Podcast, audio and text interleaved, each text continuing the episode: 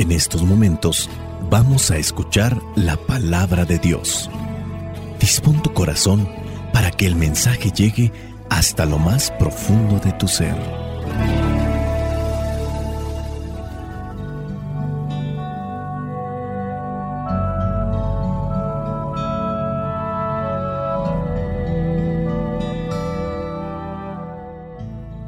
El Evangelio que la iglesia nos presenta para el día de hoy corresponde a Mateo, capítulo 15, versículos del 29 al 37. Dice así, Jesús salió de allí y llegó a la orilla del lago de Galilea. Luego subió a un cerro y se sentó. Mucha gente se reunió donde él estaba, llevando cojos, ciegos, mancos, mudos y otros muchos enfermos que pusieron a los pies de Jesús y él los sanó, de modo que la gente estaba admirada al ver que los mudos hablaban, los mancos quedaban sanos, los cojos andaban y los ciegos podían ver. Y comenzaron a alabar al Dios de Israel. Jesús llamó a sus discípulos y les dijo, siento compasión de esta gente, porque ya hace tres días que están aquí conmigo y no tienen nada que comer. No quiero mandarlos sin comer a sus casas, porque pueden desmayarse por el camino. Sus discípulos le dijeron, pero ¿cómo podremos encontrar comida para tanta gente en un lugar como este donde no vive nadie? Jesús les preguntó, ¿cuántos panes tienen ustedes? Siete y unos pocos pescaditos, contestaron ellos. Entonces mandó que la gente se sentara en el suelo tomó en sus manos los siete panes y los pescados, y habiendo dado gracias a Dios, los partió y los dio a sus discípulos, y ellos los repartieron entre la gente. Todos comieron hasta quedar satisfechos, y aún llenaron siete canastas con los pedazos sobrantes. Palabra de Dios. Te alabamos, Señor. Señor Jesucristo nuestro divino Salvador. Gracias te damos por tu infinito amor. Te escuchamos en la palabra, te recibimos y adoramos en la Eucaristía, te servimos en los hermanos.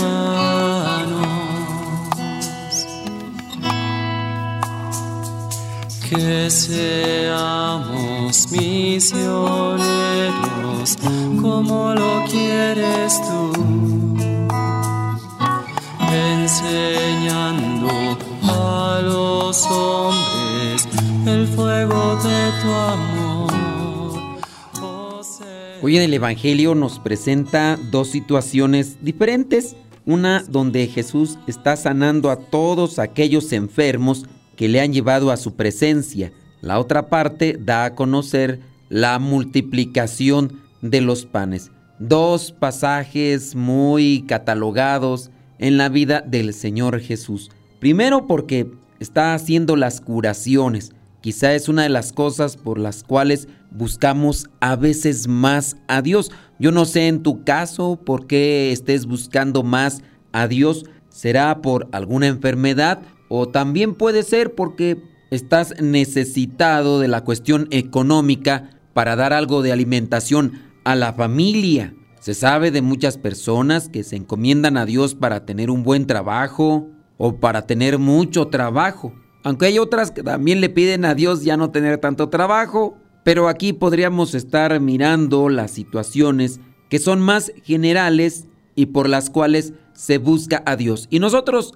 aquí hacemos una pregunta. Si buscas a Dios, ¿por qué lo buscas? ¿Buscas sanación física o buscas una ayuda material o económica? La situación de hambre y la situación de enfermedad es algo que nos acompaña casi en toda la vida. Pero una de las cosas como enfermedad que se está suscitando en la sociedad actualmente son las enfermedades psicológicas. Mucha persona en depresión, en ansiedad. Recientemente me dedicaba a confesar a unas religiosas y a pesar de que ya tenían sus años caminando en los terrenos de la fe, resulta que algunas de ellas sufrían de ansiedad, otras decían que tenían depresión. Se ha sabido de sacerdotes incluso que también han pasado por ese tipo de situaciones. Yo platicaba con estas religiosas sobre esta situación, de que ellas fueron muy claras en su contexto psicológico. Me pasa esto, me pasa aquello, ya estuve con psicólogos, ahora voy a recurrir a psiquiatras. Y yo hacía un cuestionamiento. El psicólogo analiza tu conducta, sugiere qué es lo que tienes que modificar en tu conducta o tu comportamiento para poder tener un cambio o un resultado diferente en tu vida. El psiquiatra te analizará más orgánicamente, neuronalmente, para incluso después recetarte un cierto tipo de medicamento o cuestiones químicas que vengan a darte cierto tipo de relajamiento para que no sufras tanto por esa alteración en tu sistema nervioso. Pero cuando analizamos esto a profundidad, sabemos que en la medida que busquemos más a Dios en la forma espiritual, vamos a tener una mejoría psicológica, física y de relación con los demás. Muchas de nuestras enfermedades que podríamos estar cargando están montadas sobre una cuestión psicosomática. Llámese dolores de cabeza, malestares estomacales, y por ahí se podría hacer una descripción de dichas enfermedades que tienen su raíz en las cuestiones psicosomáticas. Busco a Dios para que me sane.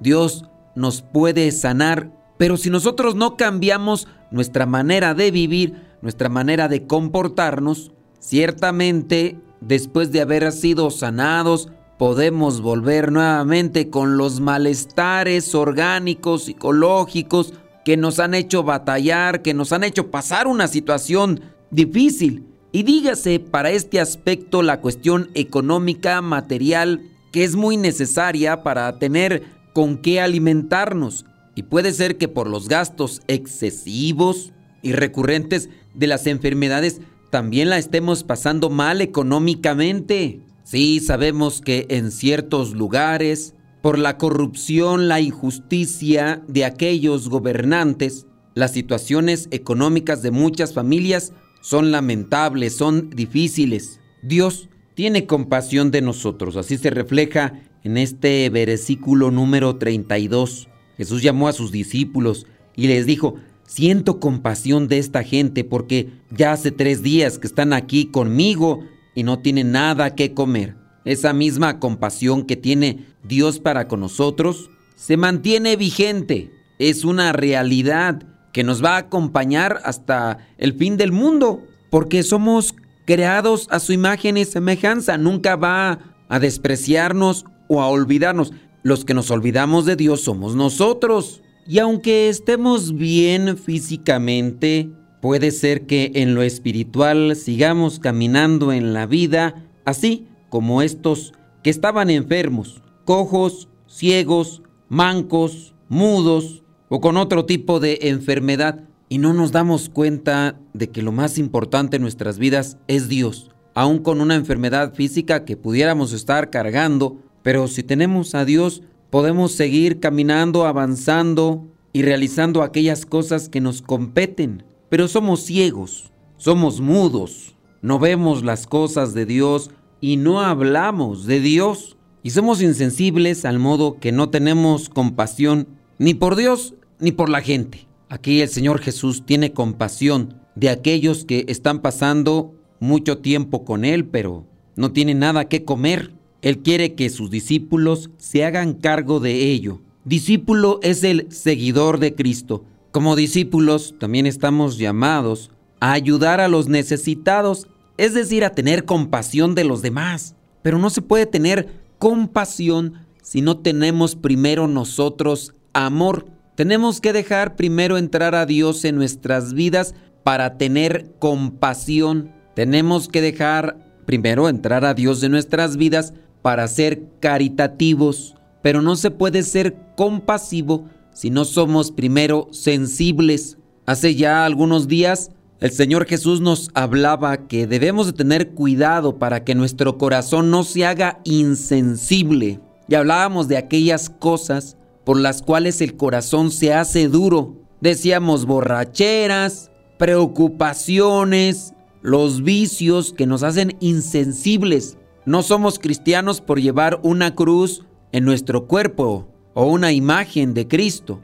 Somos cristianos en la medida que vivimos como Cristo nos enseñó, como Él vivió. Denles ustedes de comer, dirá en otro de los evangelios, en este caso en Marcos. Pero, ¿cómo podremos dar comida para tanta gente? Jesús pregunta qué es lo que tienen y los apóstoles aquí en este pasaje dice que tienen solamente siete panes y unos pocos de pescaditos.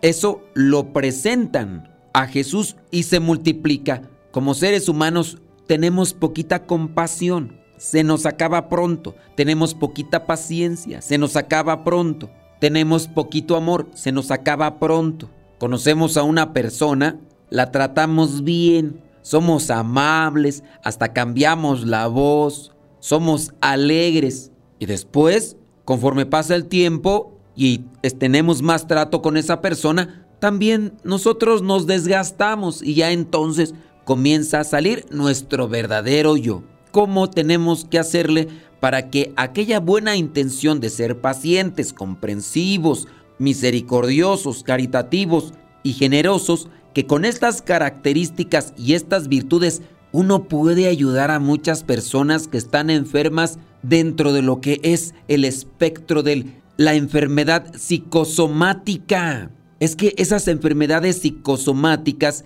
provienen del estrés, de la angustia, de la depresión, de la ansiedad.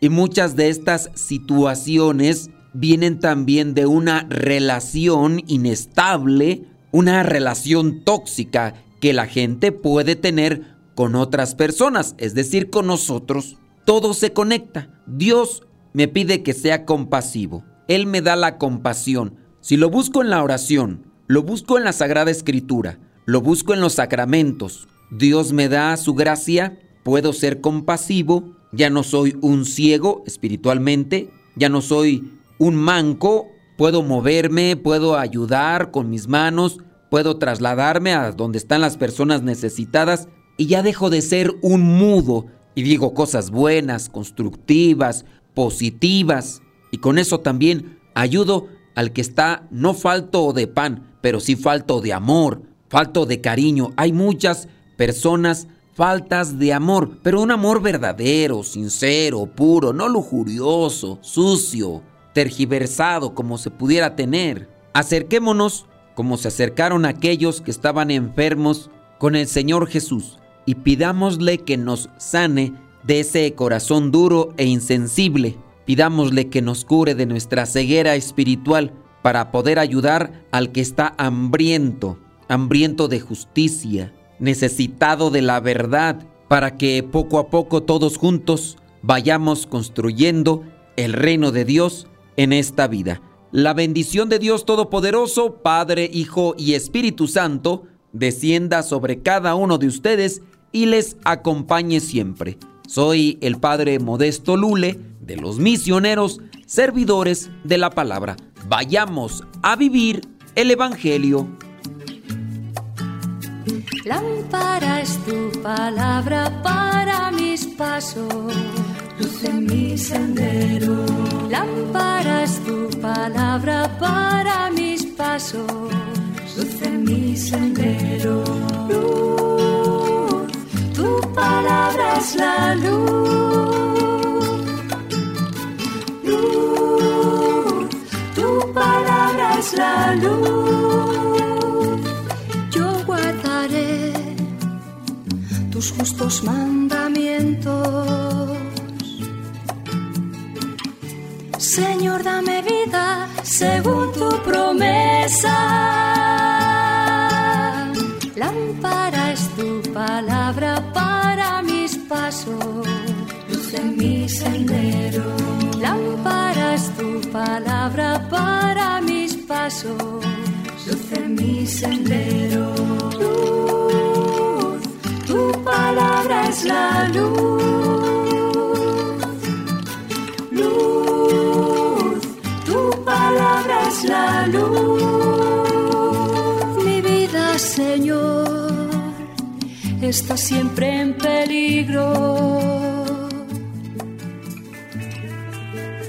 Señor, sal al camino e invítanos de nuevo a trabajar en tu viña. Señor, sal al camino e invítanos de nuevo a trabajar en tu viña.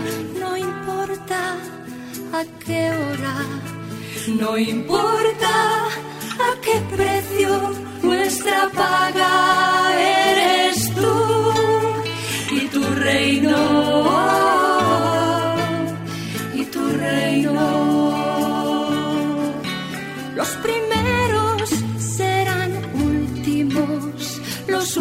serán primeros.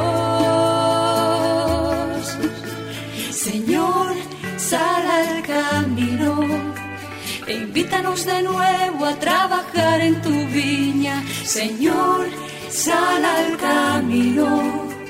E invítanos de nuevo a trabajar en tu viña no importa a qué hora, no importa